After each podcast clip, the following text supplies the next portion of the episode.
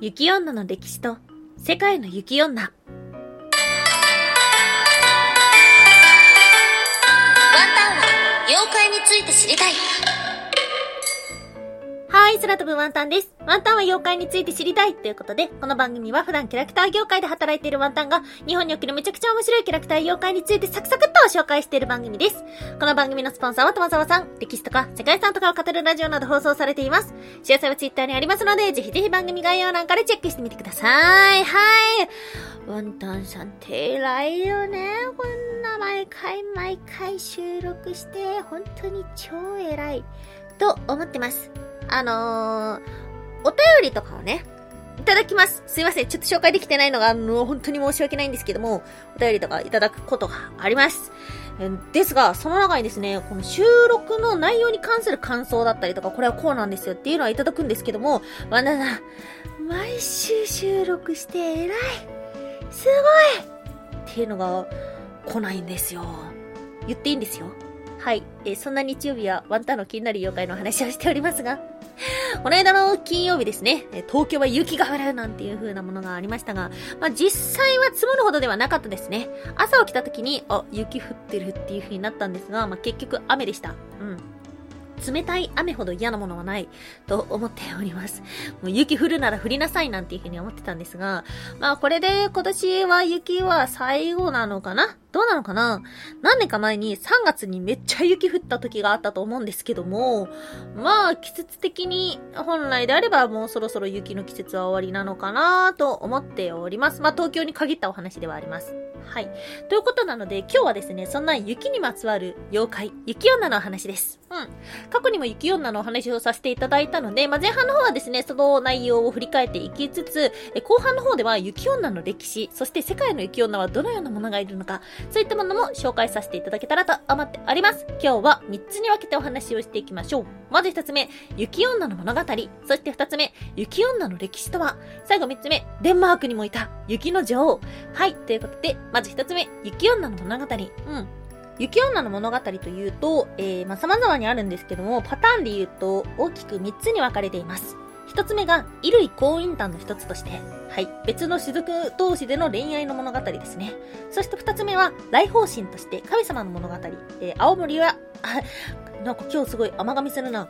青森や岩手ではそのようなお話で伝わっているそうです。そして三つ目が、雪の中、行き倒れになった女の霊。はい、という階段としてというものがあります。そのうちの一つを紹介させていただきましょう。これは秋田県の物語。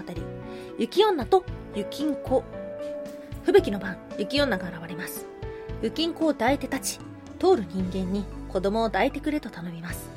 その子を抱くと、どんどんどんどん子供が重くなり、人間は雪に埋もれて投資してしまいます。ならばと頼みを断ると、雪の谷に落とされてしまう。というような怖いお話、対策があります。担当を口に加えて、子供の頭の近くに歯が来るようにして抱く。そして子供を雪女に返す。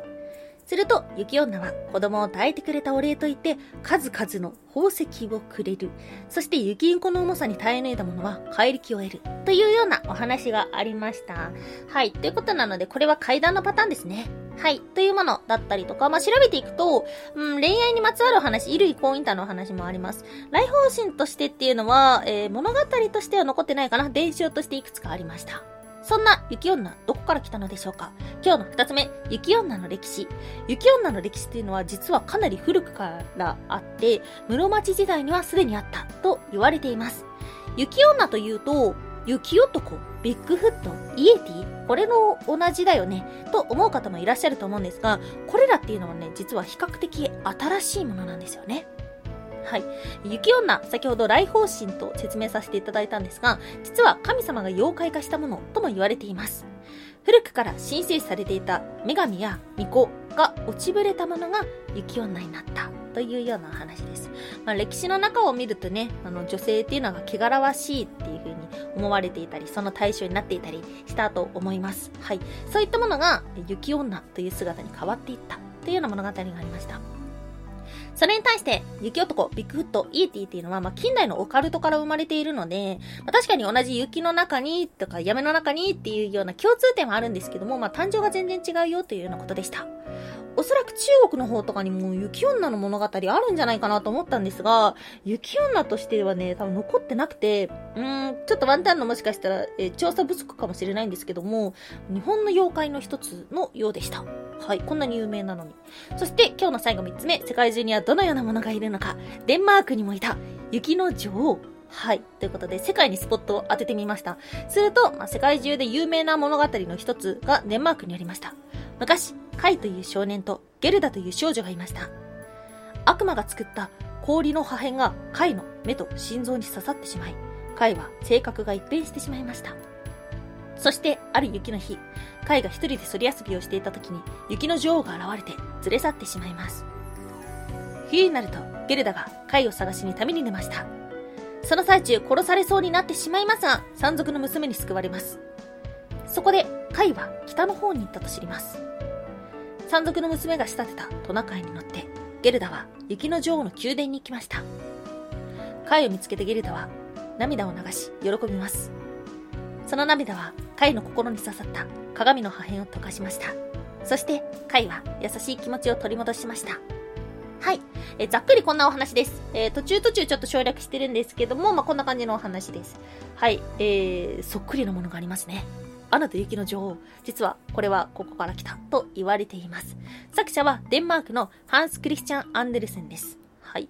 えー、最近ニュースになりましたね。アナと雪の女王3が出るらしいです。えー他にもトイ・ストーリー、ズートピアと、えー続編が決まったところではあります。今日はね、ちょっとたまたま、えー寒いし雪女の話っていう風に思ってたんですけども、まさかアナ雪に伝わる、繋がってくるとは、と思いました。はい。まあ、最初の方にお話をしたように、雪女の物語っていうのは、まあ、東北の方だったりとか、東京の方だったりとか、日本中様々にあります。まあ、中には雪の中遊んじゃいけないよっていうような、戒めを込めた階段の場合もあるし、まあ、こうした神様のお話として残ってる場合などもあります。日本中の雪女の物語を探してみるのも面白いかもしれません。ワンタンは妖怪について知りたい。おやすみもいもい。かわいい子からチョコがもらいたい。はい、おやすみもいもいってのはワンタンがポエムっぽいことしか言えないコーナーでして、ポエムがね言えないから、ポエム、ん？ポエムっぽいことを言いたいコーナーでして、ポエムが言えないから、ん？ポエムがわからないから、ポエムっぽいことしか言えないコーナーです。あれなんて言ってたっけ？いつも。はい。ポエムです。要するに、ポエムです。はい。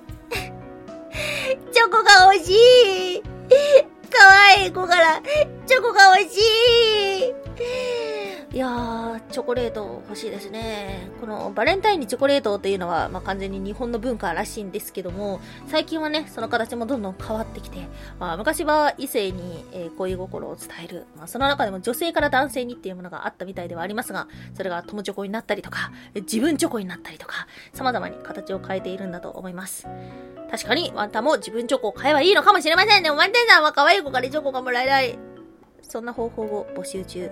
はい。ということで、今日もお聞きいただきましてありがとうございました。以上、空飛ぶワンタンでした。